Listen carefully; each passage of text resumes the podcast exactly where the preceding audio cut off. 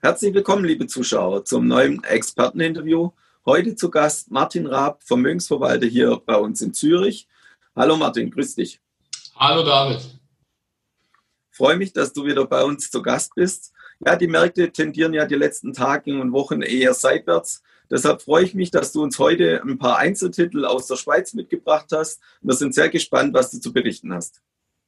Ja, vielen Dank. In der Tat, ähm, die äh, All-Time-Highs, die sind ein bisschen angekratzt. Ähm, die Märkte und insbesondere die Investoren sind wieder zurück zur Realität gekommen, möglicherweise auch ähm, wieder ein Einfinden an die Covid-Realität.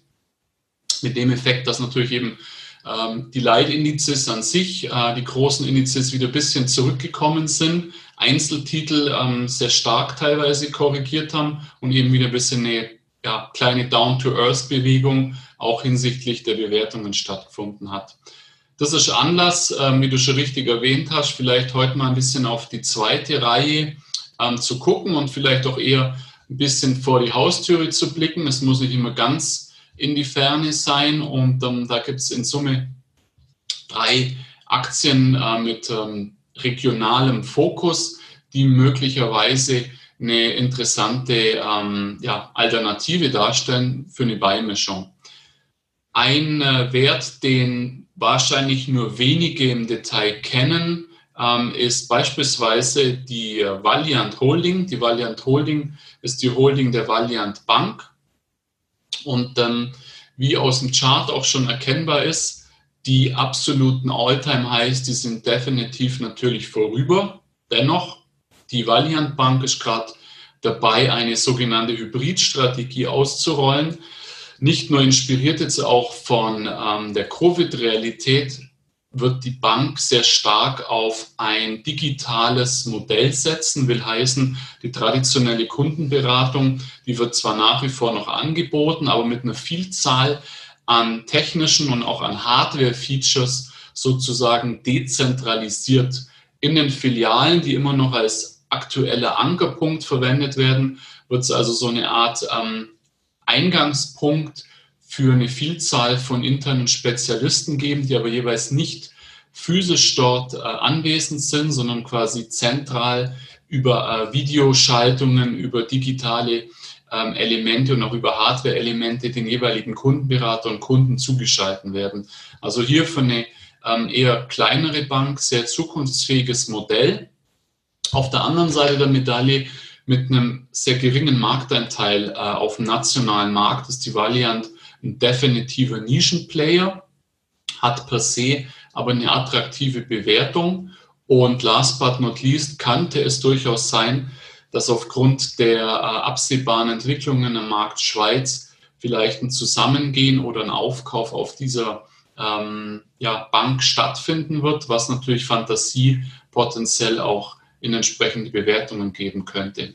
Heißt also, Valiant ein gutes Zukunftsmodell, in Summe aber mutmaßlich etwas zu klein, um ähm, sich in der Nische dauerhaft behaupten zu können. Potenziell attraktives MA-Target. Genau.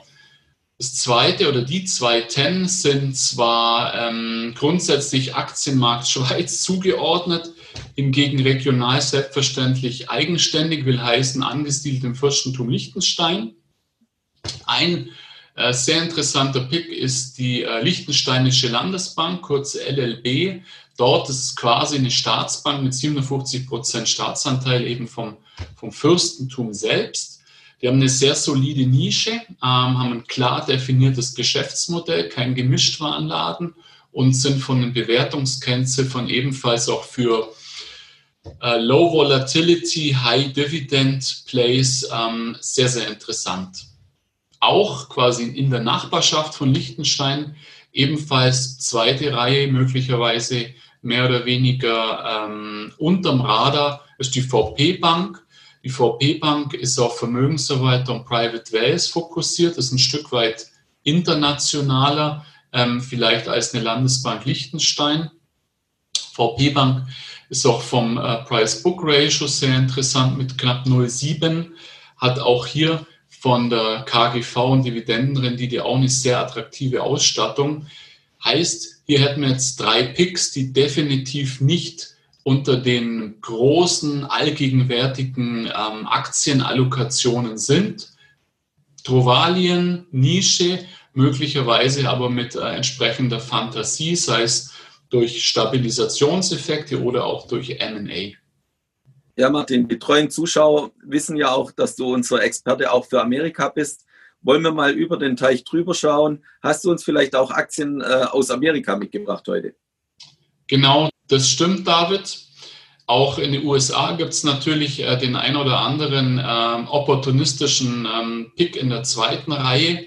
Einer davon ist beispielsweise äh, Medical Properties Trust, MPW im Ticker. Das ist ein Betreiber von Kliniken. Charmante hierbei, die sind sehr für US-Verhältnisse diversifiziert, heißt, sie haben nicht nur in den USA, sondern auch in Europa ähm, entsprechende Häuser, in Deutschland, in der Schweiz auch über äh, Beteiligungen. Und bei Medical Properties Trust ähm, ist natürlich eine sehr charmante, ähm, bisher eingehaltene Dividendenrendite von über 6 Prozent.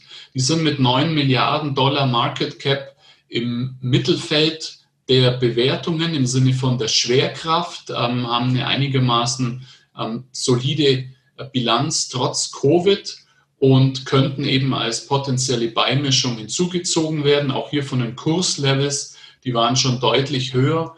Und sofern jetzt die Covid-19-Situation nicht völlig entgleist, möglicherweise eine interessante Beimischung eben aus der zweiten Reihe. Ansonsten ein spekulativer Play im Umfeld vom Hypothekar- und Spezialfinanzierungsmarkt ist Retro Trust.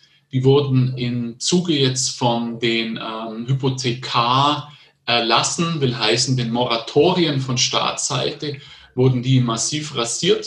Der Kurs ist stark zurückgekommen. Das Geschäftsmodell grundsätzlich absolut intakt, aber es kann momentan einfach nicht gepfändet werden aufgrund des Moratoriums.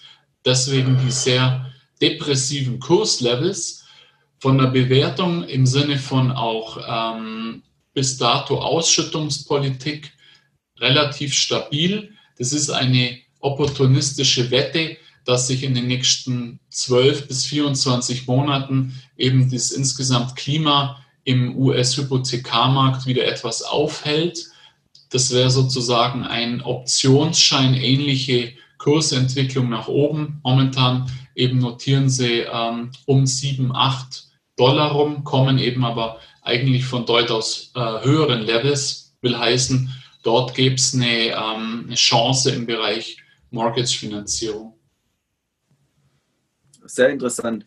Wenn wir gerade bei Amerika bleiben, ähm, es geistert äh, äh, auch durch die Presse, sehen wir ja die Tage einen größeren IPO. Hast du da auch nähere Informationen dazu? Genau, da gab es seit einigen Wochen, wir haben es ja auch schon ähm, ein paar Mal erwähnt, äh, jetzt Konkretisierung zum Stichwort Palantir. Palantir ist ein, eine Datenkrake im positiven Sinne, ist ein Analyse- und Research-Haus, das sich spezialisiert hat, insbesondere für Regierungen, sprich Strafverfolgungsbehörden, ähm, Datenanalysen und auch ähm, Datenaggregationen in einem Echtzeitmodus darzustellen. Größte Kunden eben ähm, nationale Geheimdienste, sprich CIA, NSA, FBI und selbstverständlich auch eben ähm, ja, Kunden aus dem Spektrum US Army, äh, US Marine etc. Es gibt selbstverständlich aber auch privatwirtschaftliche Kunden da. Palantir ist per se ein recht verschwiegener Laden der nun im sogenannten ähm, Direct Listing an die New York Stock Exchange kommt. Die haben vor eben wenigen Tagen jetzt offiziell das Filing publiziert. Bei Palantir lässt sich sagen, der Auftragseingang für die nächste Zeit, der ist sehr vielversprechend.